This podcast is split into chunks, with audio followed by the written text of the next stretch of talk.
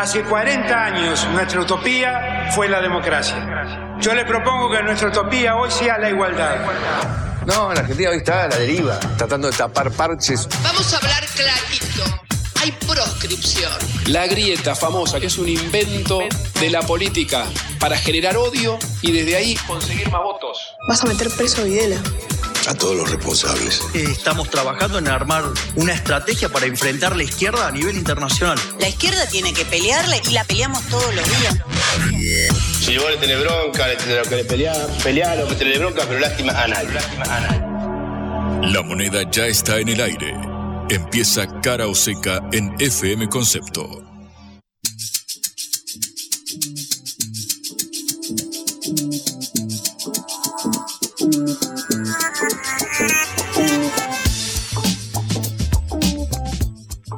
Hola, ¿qué tal? Buen comienzo de semana en esta hora del regreso. Hoy lunes 8 de mayo. Eh, los saluda Patricia Lee en eh, Cara o Seca, esta producción de la Agencia Internacional de Noticias Sputnik.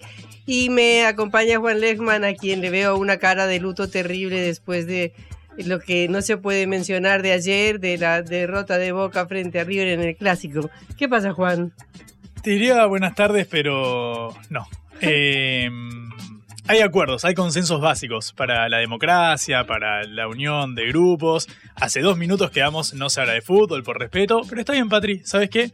Yo asumo con orgullo mi identidad Ceneice. Hubo un robo a mano armada y lo voy a defender. Y viva Jorge Almirón y el Club Atlético Boca Juniors.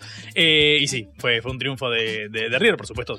Felicitamos a, a las gallinas. Eh, pero no deja de haber dudas al respecto. Pero agradezco igual el saludo. Bueno, ¿Cómo bueno, estás vos, Patri? No importa. Muy bien, gracias. Empezando una nueva semana, esperando que ya venga un poquito de frío, pero nada, que llegue el fresquito. Eh, Así sí. que bueno. Eh, para frío, hubiese dicho un comentario contra, contra River y no lo voy a hacer. Mira, voy a mantener los códigos, las formas, porque en eso quedamos con nuestro productor Augusto Macías, eh, que me dijo que podía traer al Beto Alonso hoy a hablar de fútbol. Me pareció una el chicana bastante. de, es jugador de River. El ídolo de River me pareció una chicana bastante desagradable, pero está bien, se banca, ya pasó un día, se puede hacer chistes, pero nosotros tenemos un programa por delante, ¿correcto? Exactamente, vamos a los temas de la semana. Ahora venimos de un fin de semana en que además del clásico hubo elecciones en tres provincias de Argentina, en Misiones, Jujuy y La Rioja, y ganaron los oficialismos, ¿no, Juan? Efectivamente, vamos a estar metiéndonos en eso, en un marco general, por supuesto, donde también se empieza a analizar qué sucede. Ok, ¿hay alguna repercusión de cara a las nacionales? Porque Juntos por el Cambio se queda con la provincia de, Jujuy, de Jujuy la retiene del mandato de Gerardo Morales. Quintela en La Rioja. Gerardo Morales no, fue reelecto porque ella lleva ocho, ocho años consecutivos, dos mandatos consecutivos. ¿Qué pasa con Milei? ¿Qué pasa con la libertad avanza, con el sector este libertario que pareciera ser que pisó flojo, digamos, en este fin de semana? Pero el triunfo sin duda fue de los oficialismos, así que de eso estaremos hablando también. Viste que acá nosotros siempre decimos que hay que parar la pelota y pensar, siguiendo con la metáfora futbolera. Vamos a analizar qué sucede en Juntos por el Cambio, qué sucede con este armado que comenzó primero con Mauricio Macri en el PRO, trayendo a los eh, de la Unión Cívica Radical a la coalición cívica, armando esta mesa que ganó en 2015 la presidencia. ¿Qué pasa hoy a ocho años de esa experiencia? ¿Cómo se ha reconvertido la actual alianza opositora? Vamos a meternos con un especialista que acaba de publicar un libro muy interesante y vamos a analizarlo de lleno. Y después también el fenómeno que acaba de suceder al otro lado de la cordillera, en donde el Partido Republicano de José Manuel Cast, José Antonio Cast, perdón, se impuso ampliamente en las elecciones a la constituyente, poniendo la mayoría de los delegados que van a redactar la nueva constitución. Un partido de derecha, una derrota del gobierno y de los sectores progresistas. Parece que tenemos un programa cargado de contenido, ¿no? Sí, señor, como siempre. Empezamos nuestro programa. Cara o seca de Sputnik en Concepto FM 95.5.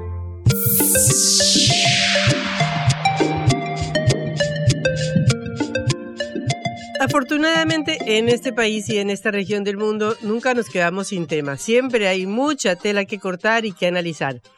Este fin de semana, como decíamos al comienzo, hubo elecciones importantes en Argentina, porque como ustedes saben, estamos ya en medio de la carrera electoral. Ya se habían realizado elecciones en dos provincias, ahora se realizaron en Misiones, Jujuy y La Rioja. En las tres ganaron los oficialismos. El peronismo volvió a ganar en La Rioja y entonces El presidente Alberto Fernández, muy contento de tener una buena noticia después de tantas malas, viajó hoy a la provincia para sacarse la foto con el gobernador Quintela eh, y celebrar el triunfo como un triunfo peronista, por fin. Después, en Jujuy, la provincia eh, norteña que limita con Bolivia, eh, ganó el, partido de Gerardo Morales, que ya viene gobernando La Rioja, perdón, eh, Jujuy, y eh, se impuso ampliamente, lo cual le sacó también una sonrisa a la coalición opositora Juntos por el Cambio. Y en Misiones ganó eh, el oficialismo provincial. En los tres, en las tres lugares, en las tres provincias ganó el oficialismo. No es que se pueda eh, sobreponer esos datos a la realidad nacional, porque esto no necesariamente implica un análisis nacional, sino que tiene sus características provinciales, como analizaremos más adelante. Pero la otra elección, la más importante que se tiene que destacar, es lo que pasó del otro lado de la cordillera, en donde el Partido Republicano de José Antonio Cast se impuso en las elecciones de los 50 consejeros que redactarán la nueva constitución que reemplazará a la constitución de la dictadura de Augusto Pinochet y que se votará en diciembre de este año. Esto es un dato muy importante porque es, eh, repite en primer lugar el resultado del plebiscito que se hizo en septiembre del año pasado, en el cual se sepultó el proyecto de constituyente anterior que había surgido del tremendo estallido social de 2019. Es decir, un cambio de signo político de 180 grados en Chile. Eh, y el, vamos a ver cómo ese viento, como ese viento que atraviesa los Andes o que viene desde el Pacífico y atraviesa los Andes, nos llega a la Argentina y cómo afecta a Argentina y las elecciones en Argentina este hecho trascendental en nuestro vecino país. Por ejemplo, esta semana, este próximo domingo, es decir, el 14 de mayo, habrá elecciones en cinco provincias más. Como hemos venido diciendo, eh, todos los gobernadores han decidido adelantar las elecciones en sus provincias porque tienen miedo de quedar pegados con una mala elección nacional del peronismo en este caso o de Juntos por el Cambio en otros casos. De manera que seguimos en esta carrera electoral que se, ya se avanza hacia junio cuando se cierran las listas, hacia agosto cuando es el eh, primaria, son las primarias abiertas, simultáneas y obligatorias, y hacia octubre cuando son las elecciones generales. Pero todo sigue en incertidumbre, seguimos navegando y navegando y navegando, acercando el barco hacia ese objetivo y sin embargo todavía no hay definiciones. El Frente de Todos tiene tres candidatos que siguen diciendo que ninguno de los tres va a ser, o mejor dicho, no tiene tres candidatos. El presidente Alberto Fernández ya se bajó de la contienda, la Cristina, eh, la vicepresidenta Cristina Fernández de Kirchner no se termina de subir ni de bajar, eh, comentábamos el viernes que había un rumor muy fuerte de que sería candidata y después no se supo más nada. Y el ministro de Economía, Sergio Massa, sigue navegando la ola, tratando de surfear en esta tremenda crisis económica y tampoco se termina de definir. Pero bueno, ya se acercan las fechas. Ahora se viene una fecha histórica, que es el 25 de mayo. Eh, ese día se cumplirían 20 años de cuando asumió el expresidente Néstor Kirchner, el esposo de Cristina, que falleció. Y hay, una, hay un acto que está preparándose y se dice que la oradora sería Cristina. O sea, Cristina se sigue haciendo esperar. Pero bueno, suenan otros candidatos, aunque uno no sabe qué va a pasar, como el embajador en, en Brasil, Daniel Scioli, el jefe de gabinete Agustín Rossi, el ministro del Interior Guado de Pedro, el, em, un dirigente de izquierda del Frente de Todos, Juan Grabois, bueno, y siguen. Y además, en la semana que viene tendremos el Consejo, el Congreso Nacional del Partido Justicialista, en donde esperamos también que por ahí haya alguna definición. Tampoco sabemos lo cómo termina arreglándose la cosa en la oposición de Juntos por el Cambio, porque, bueno, hoy tienen una cumbre eh, después de la pelea que hubo tan grande entre el fundador del partido, el expresidente Mauricio Macri, y eh, Horacio Rodríguez Larreta, el jefe de gobierno de la ciudad de Buenos Aires, que desdobló las elecciones en la ciudad en una jugada que aparentemente favorece a los otros candidatos que no son los que propone Macri en la ciudad de Buenos Aires. Y en la sombra de todo esto, como dije antes, aparece este fantasma que cruza la cordillera, eh, el fantasma de la votación de republicanos y de Cast y que refuerza las posiciones de Javier Milei, el tercero en la discordia. Eh, la discusión es que eh, Milei, con el crecimiento que ha tenido, si bien no se reflejó en las elecciones de esta semana en las tres provincias donde hubo elecciones, puede sí ser un factor muy importante de división de la fuerza de la centro derecha o de la derecha y la centro derecha como queramos denominarla. Como sucedió esta semana en La Rioja, en que le echan la culpa de que por, su, que por haber presentado otro candidato eh, no le pudieron ganar al peronismo en esa provincia. ¿Puede llegar eso a pasar a nivel nacional? Dicen que frente de todos, es decir, el peronismo en el poder, está impulsando a Milei y haciéndolo subir al ring para precisamente debilitar a Juntos por el Cambio. Eso está muy bien, pero uno no sabe a quién termina debilitando, porque según las encuestas que hay, Milei también crece muchísimo dentro de los votantes del Frente de Todos Descontentos, como por ejemplo en La Matanza, que es un distrito clave, un bastión del peronismo. De manera que llegamos a esta situación en medio de que la economía sigue apretando. El gobierno, aunque diga que no, pero está produciendo un ajuste muy grande de acuerdo con las exigencias del Fondo Monetario Internacional. Los gastos corrientes, según la Oficina de Presupuesto del Congreso, bajaron 4% en términos reales en el primer trimestre del año. Subieron las tasas de interés. Se aceleró la devaluación del dólar oficial, que está tratando de acompañar a la inflación. Y se aumentaron las tarifas de gas también. O sea, hay una serie de medidas que está tomando el gobierno que son de ajuste indudable e inevitable y uno no sabe si le sirven para llegar porque en el medio está la negociación con el FMI para lograr un desembolso que el gobierno espera que sea de 10 mil millones de dólares este, y que cambie completamente esta sequía, no, no de las hojas, sino de las reservas, luego de la brutal caída del peso que llegó a 500 pesos hace dos semanas. Luego, eh, perdón, el valor del dólar llegó a casi 500 pesos hace dos semanas. Luego se estabilizó en 460, 465 470, pero en todo caso fue un alza bastante grande. Se espera que las medidas anunciadas por el gobierno den efecto, el acuerdo con Brasil para pagar las exportaciones, las importaciones de Brasil en pesos, lo cual eh, permitiría también a las empresas argentinas vender a Brasil.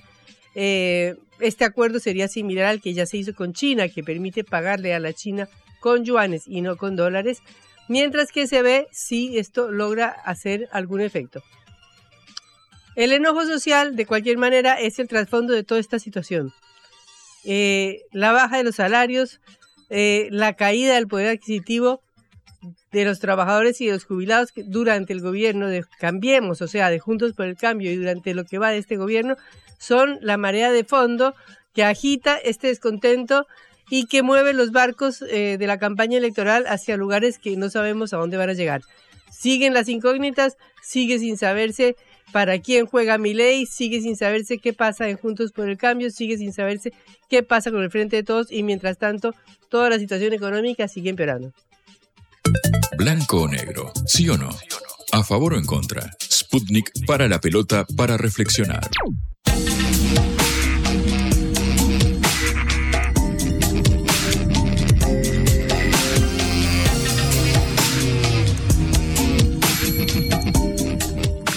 Bueno, Juan, vamos a meternos de lleno en la oposición, en Juntos por el Cambio, en estos proyectos de derecha, de centro derecha, y si tienen posibilidades frente al peronismo o si el peronismo ya está perdido y ya está claro el triunfo de ellos, por qué se producen, qué pasa. Vamos a mirar un poquito más al fondo. Hay que parar la pelota y pensar, es el eslogan de este programa. Y sabes que sí, Patri, porque esta semana estuve hojeando El sueño intacto de la centro derecha, el nuevo libro que publicó la editorial Siglo XXI, eh, que escribieron Gabriel Bomaro y Mariana Gené. Mariana es doctora en ciencias sociales y en sociología política, eh, y hacen este, este, este ensayo sobre la experiencia del gobierno de Mauricio Macri y del armado de lo que fue Cambiemos, ahora Juntos por el Cambio, de cara sobre todo a las elecciones que se vienen ahora y cómo ha cambiado la coalición a lo largo de estos años.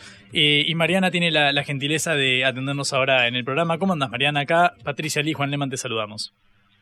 Muy bien, buenas tardes, gracias por, por el llamado. Muy buenas tardes. Eh, felicitaciones por el libro, primero. Eh, gracias. Lo, primero que quiero preguntarte es, a raíz del título, eh, el sueño intacto de la centro-derecha. Si pensamos en, en la centro-derecha y, y, nos posamos sobre Juntos por el Cambio, lo primero que se me ocurre preguntarte es, ¿cuál es la identidad de la coalición hoy? ¿Crees que se redefinió el perfil de esto que comenzó en 2015 tras el paso por el gobierno, ahora con el ascenso de los libertarios y encabezados, por supuesto, por, Javier Milei? Es una pregunta interesante. Yo diría que la, que la identidad de esta coalición es siempre, como lo es la de las coaliciones políticas, una identidad mixta, digamos, ¿no? En mixtura, que reúne bajo su seno a distintos socios partidarios. En, sin duda, el PRO lideró esa coalición desde, desde el inicio, digamos, desde, desde, las pasos en las que Macri se impuso como presidente y rápidamente dijo que el que ganaba iba a comandar, a diferencia de lo que esperaban los, los radicales, por ejemplo. ¿no? Muy rápidamente dijo que esa, esa, esa estrategia iba a estar liderada por el PRO y fue lo que pasó en el gobierno, la estrategia la, la, agenda política y también el tono, la presentación de la coalición, podríamos decir. Eh, y en ese sentido, desde, desde, el inicio, contuvo distintas partes, pero el PRO le dio una, una impronta bastante clara.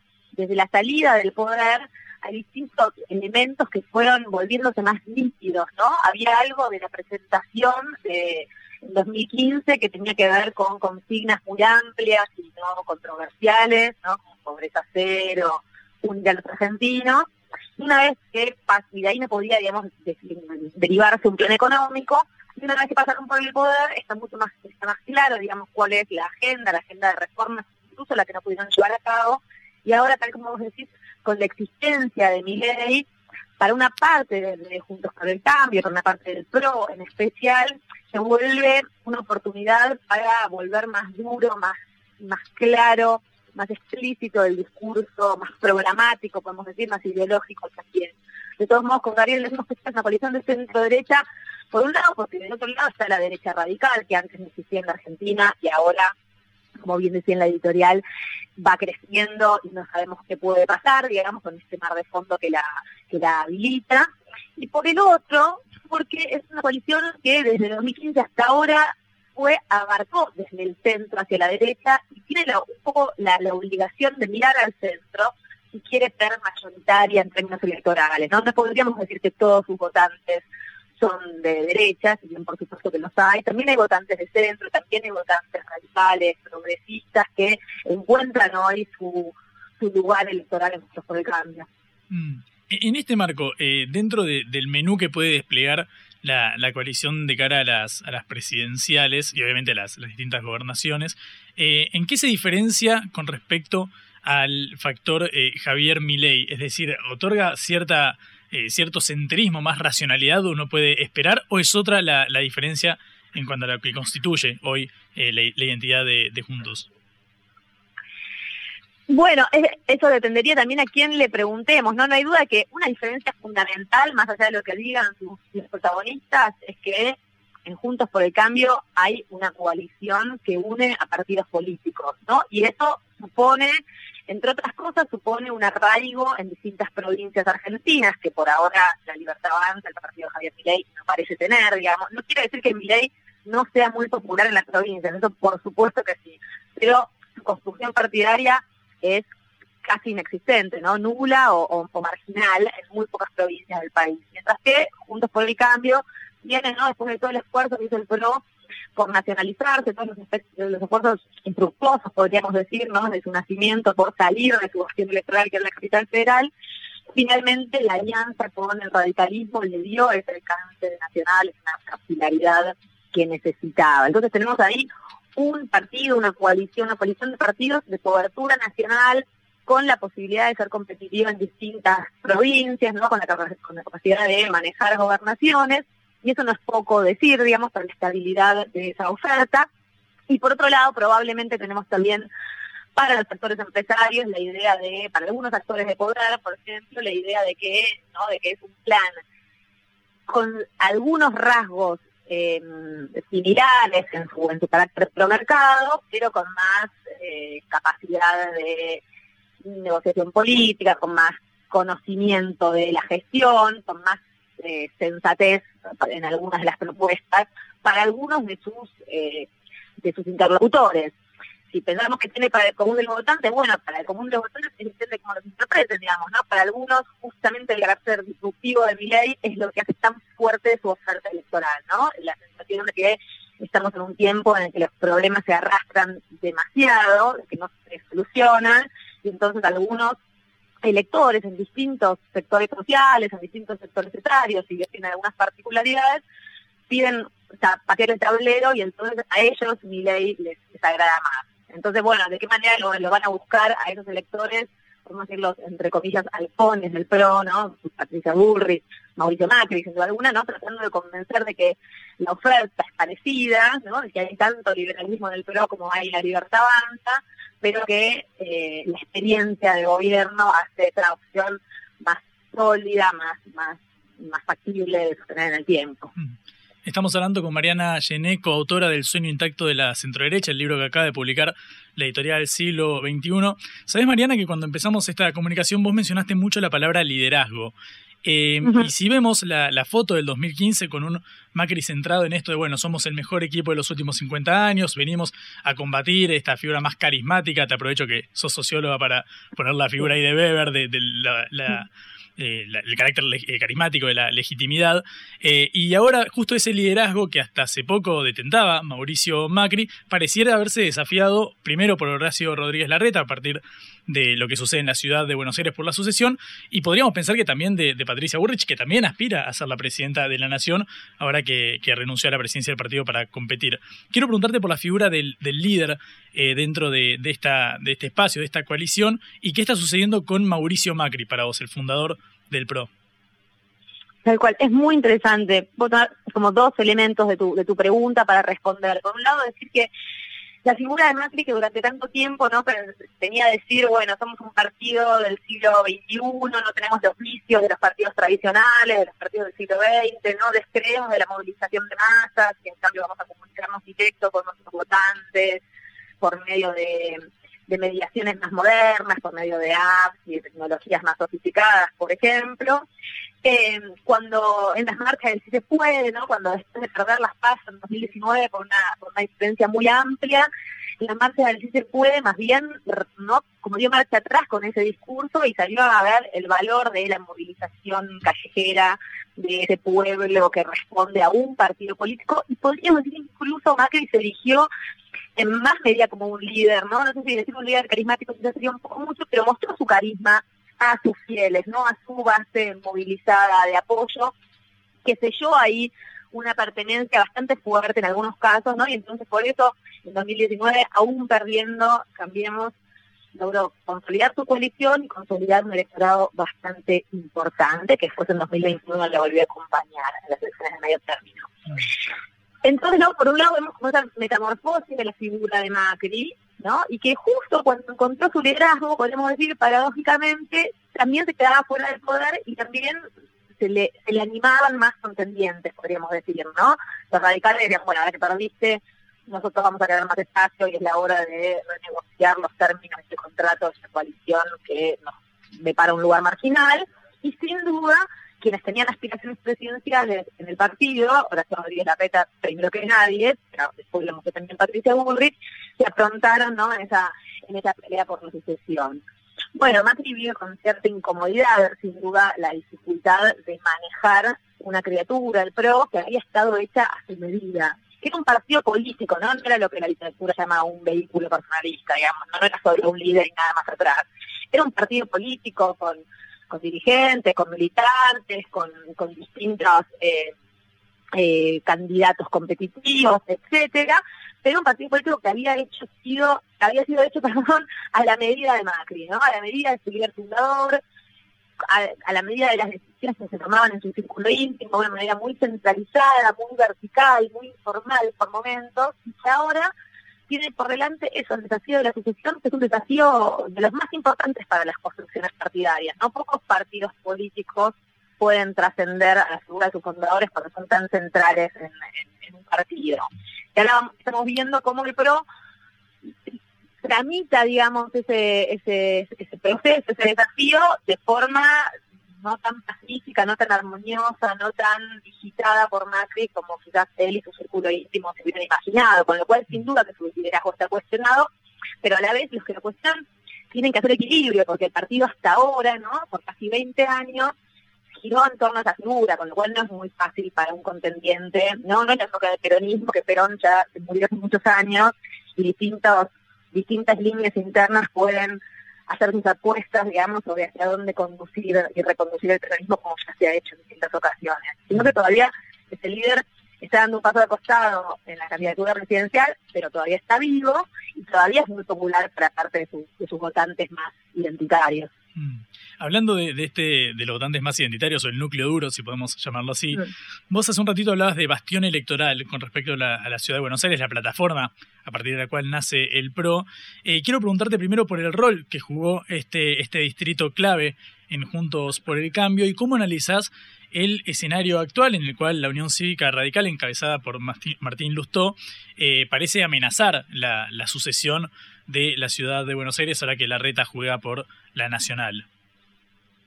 Sí, sin duda la ciudad de Buenos Aires es, ¿no? El, e, e, es el bastión del PRO, es el lugar donde nació el partido y donde se consolidó, donde, donde aprovechó, podríamos decir, en gran medida el colapso de, de la Unión Cívica Radical por 2001, digamos, ¿no? Para, para ir a contener a esos electores que habían quedado huérfanos, ¿no? Según dijo gran sociólogo que Juan Carlos Torres, ¿no? Esos electores no peronistas que habían quedado huérfanos de representación en la ciudad de Buenos Aires, ¿no? El colapso del radicalismo los dejaba realmente en disponibilidad.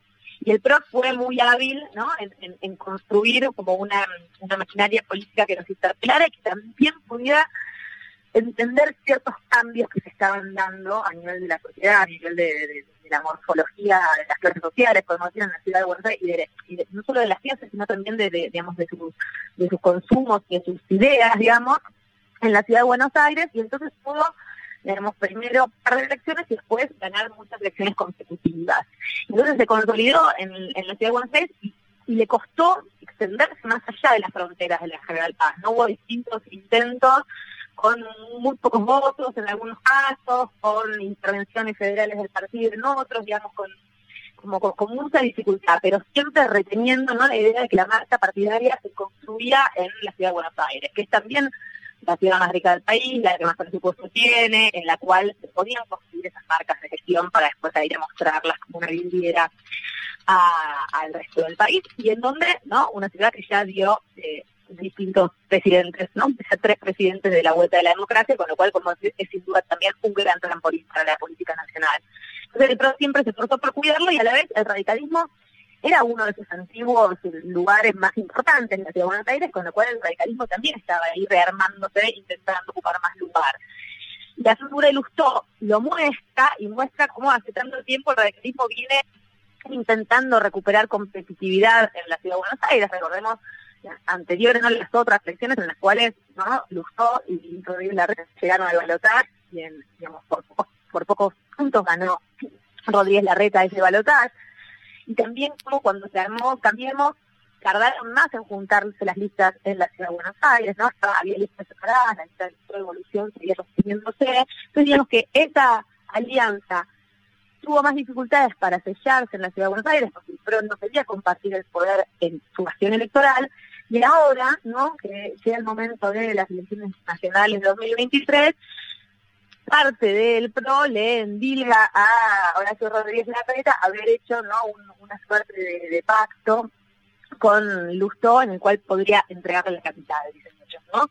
Bueno, obviamente Larreta se defiende diciendo que lo que garantizó es igualdad de condiciones para la competencia, pero sin duda ahí también vemos ¿no? la pelea dentro de dentro de Juntos por el Cambio, pero sobre todo dentro de PRO, de PRO cuánto espacio hay que darle a los radicales si eventualmente se llega al gobierno. ¿no? Para Macri el control debe ser como férreo desde ese centro partidario que es el PRO. La RETA tiene la, la, la idea de que, de que hay que construir negociando y sumando más aliados, quizás porque tiene menos capacidad de liderar con tanta claridad a su partido, quizás no compensa algunos otros recursos que no tiene de esa manera pero lo cierto es que ahí hay una diferencia de estrategia y hay mucho en juego, ¿no? Está en juego nada más y nada menos que el, eso, que, el gobierno de la ciudad de Buenos Aires, que para el propio acción electoral, para el radicalismo, el lugar donde surgió su último presidente, un lugar en que antes le, no le era esquivo, sino que era uno de sus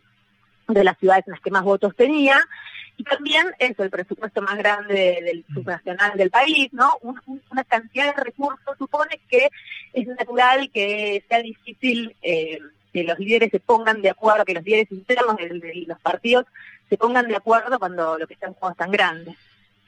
El libro que publicó Mariana Gené se llama El sueño intacto de la centroderecha y a partir de esta última palabra te formulo la siguiente pregunta. Si uno se fija el perfil de Horacio Rodríguez Larreta, hay quien encuentra que tiene más puntos en común con, por ejemplo, Sergio Massa que con Patricia Bullrich. ¿Hay forma para vos de canalizar este sueño intacto de la, de la centroderecha en alguien que no sea de Juntos por el Cambio? ¿Puede alguna figura del amplio espectro ideológico que caracteriza al Frente de Todos, que va desde Juan Grabois o eh, Claudio Lozano o Juan Carlos Alderete hasta el propio Massa, por ejemplo? ¿Hay forma de que aquel sueño se canalice por una experiencia que no sea estrictamente la de Juntos por el Cambio o los mejores abanderados son los de la actual oposición?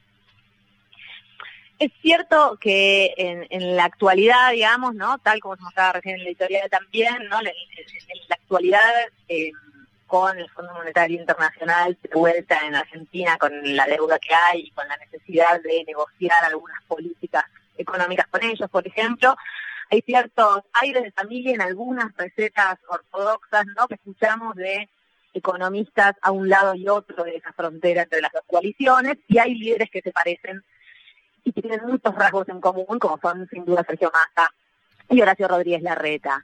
Lo que pasa es que la pregunta es quién puede, cuál de las dos coaliciones puede llevar a cabo ese sueño que sigue intacto, digamos, ¿no? Las dos coaliciones no tienen las mismas capacidades de hacerlo porque hoy en día están divididas bastante fuertemente en términos programáticos, aun cuando contengan en su interior, ¿no? En el, en el centro de ambas coaliciones haya haya líderes que se parezcan y mucho y que puedan tener ideas que no son tan divergentes. sin embargo, una realmente va del centro hacia la derecha y la otra va del centro hacia la izquierda y tienen también economías políticas distintas, ¿no? En el sentido de que tienen alianzas con actores sociales y económicos organizados o de poder bastante diferentes y que por lo tanto no pueden, no, no, digamos, no pueden, no pueden moldear esos, esos programas y esas propuestas cual plastilina, ¿no? Una vez que ganan las elecciones, dar vuelta por completo ese, ese mapa de alianzas y ese mapa de propuestas. Es, difícil que lo hagan, ¿no? Uno podría pensar, bueno, que podemos pensar en la historia reciente, ¿no?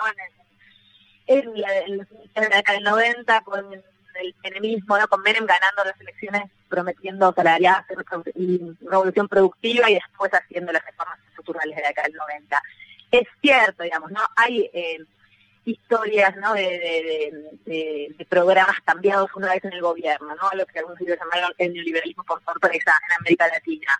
Bueno, ahora pareciera haber un poco menos de margen para, para esas sorpresas con los actores y las coaliciones de apoyo que tienen cada una de esas dos ofertas políticas. Pero no hay duda, eso no quita, digamos, que haya actores, eh, dirigentes, actores políticos que estén cerca en, ambas coaliciones y eso también es algo que ocurría antes, digamos, cuando tenemos coaliciones que son tan heterogéneas, tanto Juntos por el Cambio como el Frente de Todos, no es de extrañar que algunos de, esos dirigentes se sientan más cómodos a veces con sus adversarios políticos que con algunos de los miembros de aquella coalición que comparten. Mariana, muchísimas gracias por estos minutos en el programa. Fuiste muy amable y muy claro tu análisis. Mariana Gené es doctora en Ciencias Sociales y en Sociología Política. Escribió El sueño intacto de la centroderecha que publicó editorial Siglo XXI y la escuchaste acá en Cara o Seca. La vuelta al mundo en la vuelta a casa.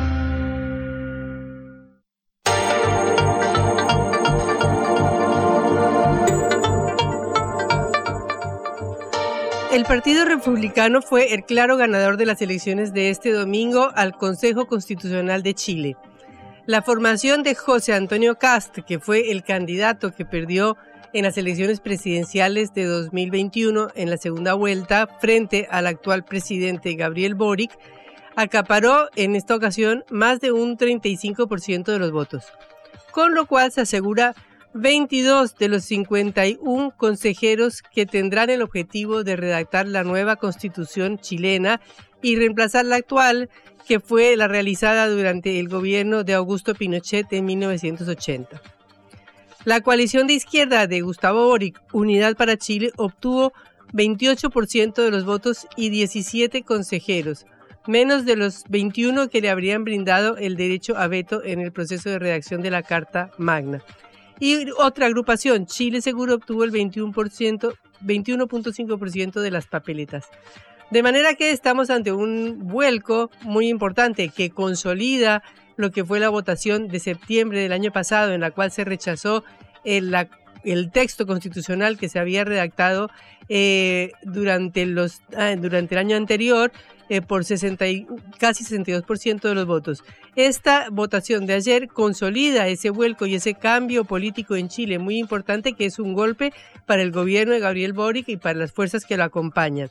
Estamos en línea con Antonio Barchiesi, electo constituyente por el Partido Republicano en Valparaíso, donde obtuvieron la primera votación. Eh, y queremos eh, que por favor nos cuente y nos explique cuáles fueron los hechos que llevaron a este cambio tan importante del electorado chileno. Antonio Barchiesi, un gusto saludarlo para Cara Oseca, le habla Patricia Lee. Hola Patricia, muy buenas tardes y muchas gracias por este contacto telefónico.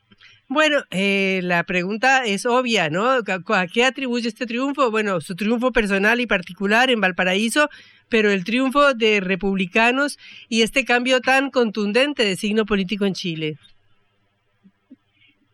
Sí, es una, es una buena pregunta y creo que y creo que la respuesta no es fácil, pero algunas luces que pueden ayudar a, entender lo que pasó yo creo que tenemos una, mm, un mundo político que ha hecho una, una lectura equivocada de los problemas que tiene nuestro país. Eh, y han presentado el, el, cambio de constitución como la solución a todos nuestros problemas, cuestión que evidentemente eh, no es correcta. Nosotros nos opusimos a este proceso, nos opusimos y sostuvimos que los problemas más urgentes de nuestro país, que tienen que ver con inmigración ilegal, con narcotráfico, con crimen organizado, con delincuencia, con terrorismo en la zona de la Araucanía eh, y de empeoramiento de las condiciones económicas de la población chilena, no, no, requerían un cambio de constitución para ser abordados correctamente.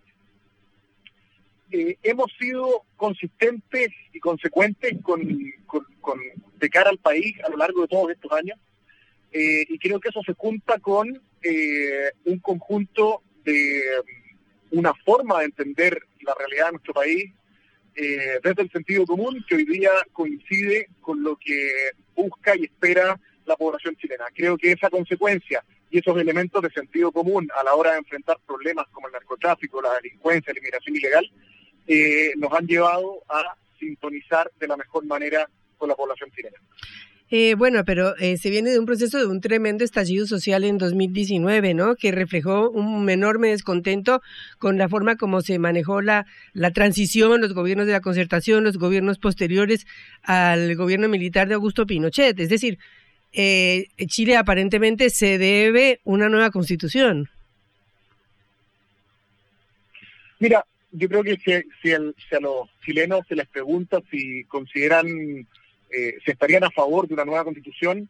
Efectivamente hay una amplia hay un, amplio grupo de chilenos que sostiene que sí, pero si tú le pides a esos mismos chilenos que seleccionen sus tres problemas más urgentes, es probable que casi ninguno señale la nueva constitución. Eh, hoy día los chilenos están pendientes de no ser eh, asesinados caminando por la calle. están pendientes de eh, de poder cubrir sus obligaciones domésticas con el alza sostenida en el nivel de precios. Entonces, eh, hay una, una porcentaje importante de chilenos que considera necesario o conveniente una nueva constitución, sí, pero ¿es esa la mayor preocupación de esas personas? Creo que no. ¿Cuáles serían los principales cambios o los principales postulados de esta constitución que ahora ustedes van a tener el compromiso de redactar como fuerza mayoritaria? Esa es una, es una pregunta fundamental. Mira, yo creo que hay un conjunto de elementos nucleares de la constitución vigente que tenemos que preservar y proyectar hacia el futuro. Al mismo tiempo, hay otros elementos que indudablemente presentan un, un espacio de mejora eh, y de modernización indudable. Yo te diría que elementos a, preservar. Eh, la, la, defensa de ciertas libertades, la libertad de enseñanza, la libertad de, eh, de, entender, el derecho de propiedad, la libertad de culto, la autonomía del Banco Central, la concesión plena en minería, eh, la iniciativa exclusiva del presidente, del presidente en proyectos de ley que impliquen gasto público. Creo que hay un conjunto de elementos nucleares de la Constitución que fueron el condicionante del éxito de Chile de los últimos 40 años. Esos elementos tenemos que preservarlos y proyectarlos hacia el futuro. Al mismo tiempo, creo que hay mucho espacio para mejora en materias de, eh, por ejemplo, en materias de tribunales de justicia, en materia de eh, fiscalía. Eh, la fiscalía es en Chile el, organismo eh, responsable de la persecución delictual ante los tribunales. creo que tenemos espacio de mejora en el, rol de las Fuerzas Armadas en estados de excepción, de los cuales que, se han vuelto muy habituales en Chile. creo que tenemos espacio de mejora en el tratamiento y en el respaldo a las policías, así como en el resguardo de las fronteras. Creo que esos son elementos donde, donde podemos entrar a modernizar y mejorar indudablemente. Eh, y, creo que de, esa forma se, se configura el, el, el ámbito de trabajo que vamos a, que vamos adelante en este Consejo Constitucional. Hay temas que han estado en la palestra en Chile eh, desde 2019 y a partir del año pasado eh, en, el centro del debate político, por ejemplo, el debate sobre las instituciones privadas de salud, eh, uno de ellos. Dos, el de las asociaciones, perdón, de las AFP, es decir, de las sistema privado de jubilaciones. ¿Qué haría usted en esos dos casos? Eh, creo que te...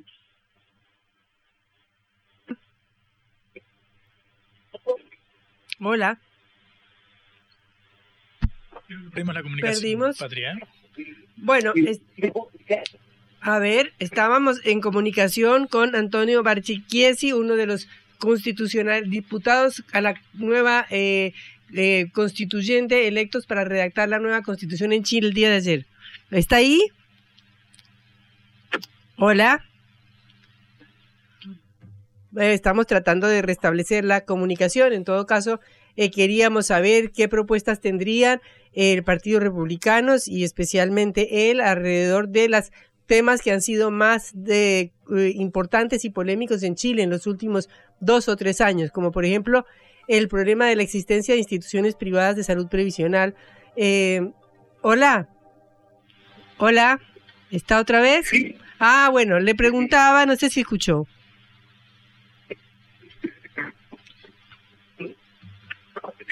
Me parece que no. técnica, eh, básicamente sus grandes alternativas. A ver, le, le, por favor me repite porque ahí se cortó un poquito. Si te parece, padre, intentemos restablecer la, comunicación, a ver si podemos tomarlo, porque es muy interesante el testimonio desde Chile, sobre todo después del triunfo de, de, Boric y todas las dificultades que ha tenido a lo largo de la, de la presidencia con este aluvión que se venía, que parecía avanzar hacia una reforma, y ahora, bueno, las trabas que empezaron eh, a, aparecer en el último tiempo, ¿no? Es interesante hablar con los protagonistas. Es un cambio muy grande porque el año pasado, eh, primero, se votó un, un, mecanismo de reforma constitucional que avanzó y llegó a producir un nuevo texto de la Constitución mm. como resultado del estallido social de 2019. Luego, el año pasado, en septiembre, ese texto que se votó, que se redactó al calor de ese tremendo eh, ascenso o de esas tremendas conflictos y explosiones sociales, terminó eh, siendo rechazado por un 60% de la población. O sea que no era tal el consenso que había alrededor de esos cambios. Hay que ver cómo se iba a canalizar aquel descontento que hubo con todos los estallidos que vimos, que fueron públicos. Acá en Argentina lo seguimos bastante de cerca al, al país vecino. Hay que ver si eso se iba a canalizar necesariamente con la propuesta hecha por el, por el oficialismo o si había otra vertiente que lo expresara mejor. Lo cierto es que el triunfo de un sector más de derecha, si queremos eh, llamarlo así, es evidente e Sí, incontrastable, claro, me parece. Es indudable, hay que analizar la realidad tal como es. Y temas que venían siendo muy importantes en Chile, como el, debate sobre si la salud tiene que ser pública o privada, o el debate si las pensiones de jubila y las jubilaciones tienen que ser públicas o, o privadas, que son debates que Chile se viene debiendo hace muchísimo tiempo, eh, obviamente que cambian radicalmente con esta votación. Y lo veníamos hablando también con Marco Enríquez eh, Ominami cuando estuvo aquí en Cara Oseca, el dirigente eh, chileno que nos daba cuenta de estos debates que aparecen en Chile y que nosotros también, por caso, los tenemos en, en Argentina. No hace tanto, Javier Milei de la Libertad Avanza propuso un sistema similar a las AFJP, eh, el sistema privado, digamos, de, jubilaciones, que, bueno, obviamente fue revertido en los últimos años en el, en el país y ahora que vuelve como, como debate, así que es interesante ver lo que pasa al otro lado de la cordillera. Sí, son temas que mm, permean a todos nuestros países. Eh, En Uruguay acaba de haber una reforma jubilatoria para aumentar la edad a 65 años de jubilación. En Argentina fue todo lo contrario porque se eliminaron todas las eh, asociaciones de, eh, privadas de jubilación y se, priva- se nacionalizó todo el sistema de jubilación.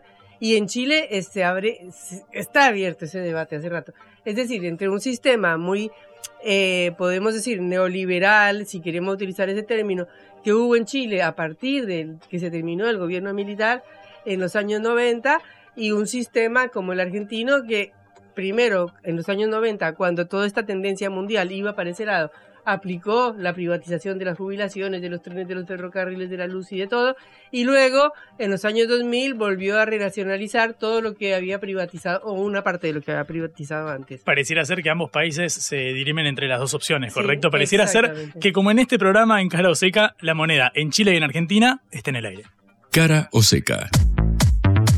Te contamos lo que otros callan.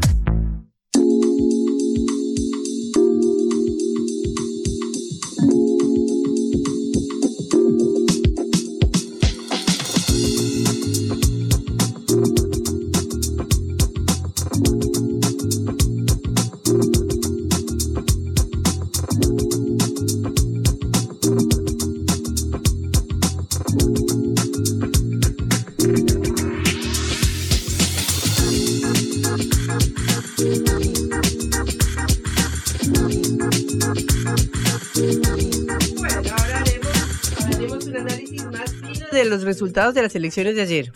Así como tenemos la noche de los museos y tenemos la noche de las librerías, por supuesto con toda la cultura argentina puesta a disposición de los visitantes, la de ayer podría haberse llamado la noche de los oficialismos, Patri, porque en Misiones, La Rioja y Jujuy, todos los gobiernos provinciales obtuvieron contundentes triunfos frente a las oposiciones eh, locales con una considerable ventaja en cada uno de los distritos. En Misiones, arrancamos bien al norte, el Frente Renovador de la Concordia ganó con el 62% de los votos. Qué bárbaro. Dos de cada tres votos fueron para el Frente Renovador de la Concordia y así gobernará por cuatro años más, así como lo hace hace 20 años, desde el 2003. Gobierna, recordamos que el actual gobernador Oscar Herrera Aguad no puede ser reelecto por la constitución eh, local. Entonces, de la mano del ex gobernador Hugo Pasalacua, que gobernó entre 2015 y 2019, le cedió su lugar al actual gobernador Herrera Aguad. Ahora, este Pasalacua vuelve a, eh, volverá a gobernar la provincia, siempre apuntalado por el eh, omnipresente eh, Carlos Rovira, quien controla el devenir político del Frente Renovador de la Concordia y prácticamente de la política de, de Misiones desde hace décadas, el ex gobernador emblemático, gobernador de, de Misiones, y recordamos sacó más de 40 puntos de ventaja ante Juntos por el Cambio, que sacó el 25% encabezado por el candidato Martín Arjol, el Frente de Todos, que como contábamos la semana pasada cuando hablamos con colegas de allí, eh, llegó dividido a los comicios y sacó menos del 7% sumando los votos de la Fuerza Somos Todos y del Frente Amplio, el Frente Amplio de Misiones, no el uruguayo, por supuesto. Damos contexto si algún colgado se suma a escuchar recién ahora. Bueno, entonces el oficialismo de Misiones logró ser reelecto con más del 60% de los votos, algo que se replicó en Jujuy también, donde el gobierno del Frente cambia a Jujuy después de dos mandatos consecutivos del actual gobernador Gerardo Morales, que tampoco puede ser reelecto por llevar ya ocho años en el poder. Bueno, el candidato designado, Carlos Sadir, será gobernador tras obtener más del 50% de los votos, el 49% para ser más, más preciso. El triunfo fue celebrado por Horacio Rodríguez Larreta y Martín Lustó, tanto por el jefe de gobierno porteño como por quien aspira a ser jefe de gobierno de la ciudad de Buenos Aires, uno del PRO, Larreta, aliado a uno de la Unión Cívica Radical, Lustó, ambos por supuesto, amigos de Gerardo Morales, eh, festejaron ambos, viajaron hacia el norte para eh, celebrar el triunfo del aliado al, al sector de, de, la reta dentro de Juntos por el Cambio. La medalla de plata fue para el Frente Justicialista que llevó como candidato a Rubén Rivarola y obtuvo el 22% de los votos, de nuevo casi eh, 30 puntos de diferencia entre el primero y el segundo. Y en tercer lugar eh, se ubicó el Frente de Izquierda Unidad, encabezado por el diputado nacional Alejandro Vilca, con quien hablamos acá en Caroseca, que recordamos eh, en 2021 sacó el 25% de los votos para ser electo diputado nacional. Bueno, acá sacó el 12,8% de los sufragios, también es un número muy importante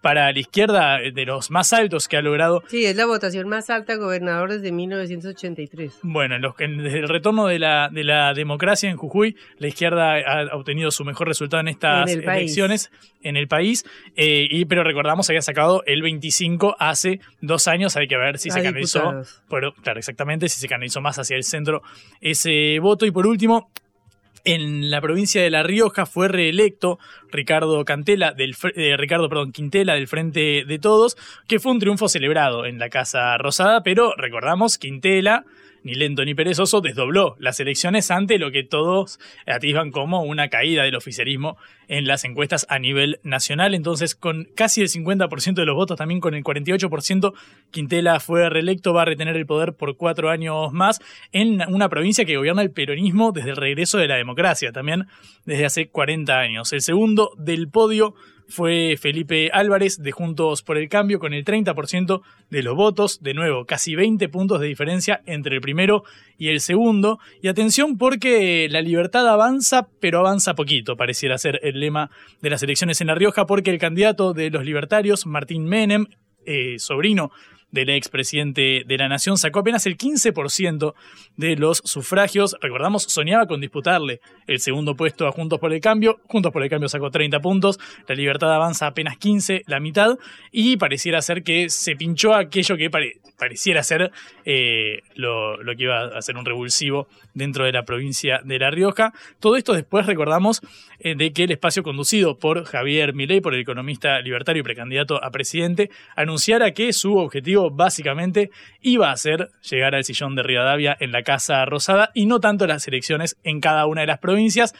Hay quien dice le soltó la mano a su armado provincial. Es bastante complicado llegar a la presidencia si no tenés la base firme en los distintos distritos. Bueno, en este caso, en La Rioja pisó un poquito flojo porque sacó el 15%. Recordamos, si decimos que en la izquierda con el 12% es emblemático, en Jujuy, bueno, no es nada desdeñable el 15% de los votos desde ya, pero hay quienes suponían que podría haber obtenido más que, estos votos. Recordamos, no es directamente traspolable al escenario nacional, porque no es que porque haya sacado el 50% en La Rioja va a ser un apoyo masivo Claro, de cara a las nacionales. Son bastante, por lo general son elecciones más de carácter local. Habíamos hablado la semana pasada del tradicional cordobesismo, del santafesismo, de partidos más ligados a la provincia que de una dependencia nacional. Lo cierto es que los oficialismos que pusieron en juego eh, su reelección ayer, el domingo 7 de mayo, eh, lograron el cometido con mucha diferencia con respecto al segundo. En Jujuy, importante elección de la izquierda. En La Rioja, importante elección también de la Libertad Avanza, aunque un poco eh, peor de lo que se esperaba, al menos según los augurios de los libertarios. Y le reprochan dividir la eh, votación de la oposición, que dicen que si se hubiera unido Juntos por el Cambio más Milei, hubieran llegado por lo menos a la misma votación quizá que el oficialismo, que el peronismo. Hay quien dice justamente eso, que Milei fue funcional al peronismo porque al presentar su candidatura, un voto que se hubiese canalizado directamente hacia Juntos por el Cambio terminó yendo para el libertario y eso permitiría que ganara la oposición, recordamos igual de todos modos que en La Rioja, por ejemplo, sacó 48% del oficialismo y si sumamos Juntos por el Cambio y la Libertad Avanza da 45%, es decir, que aún unidos, al menos en este escenario, el oficialismo hubiese ganado como desde hace 40 años en La Rioja. Lo cierto es que de nuevo tendremos elecciones el próximo domingo, cinco provincias más elegirán autoridades. Por el momento fue un triunfo oficialista, fuerte al medio, se mantiene todo como venía. Bueno, nos vamos, esperamos hasta mañana a la hora del regreso, volver para estar con ustedes nuevamente y seguir analizando la realidad nacional en otra semana intensa que terminará con cinco elecciones el próximo domingo. Eh, pueden escucharnos eh, otra vez por sputniknews.lat. Juan, eh, saludamos a... Ah, por supuesto, a Celeste Vázquez en la operación y a Augusto Macías, nuestro productor eh, periodístico. Y bueno, tenemos cinco elecciones el domingo, tenemos el dato de inflación este viernes, la inflación de la Ciudad de Buenos Aires dio casi 8% que se publicó hoy. Eh, veremos qué número da el, de el viernes. Lo cierto es que si esto fuera una propaganda, una publicidad de un canal de noticias emblemático de los 90, diríamos arranca mayo picante en cara o seca. Arranca Mayo y los esperamos entonces mañana a la misma hora. Hasta luego. Chau. La guerra contra las drogas ha fracasado. Se ha producido un genocidio en mi continente. Tenemos nosotros que plantar una sola voz y que América Latina, el Caribe, le diga a los Estados Unidos de Norteamérica, no más golpismo. Y se aplica lo que decía Tolstoy, un gobierno que no procura la justicia no es más que una banda de malhechores. Qué cosa rara que diga gracias a la vida a pesar del dolor, porque mi hija dio la vida sabiendo que había que cambiar. La vi ahí que, que brillaba, que sobresaltaba en ese estadio hermoso y no lo pensé y, y la fui a besar. La vida está llena de tropezones y de fracasos, pero es hermosa. Cara seca.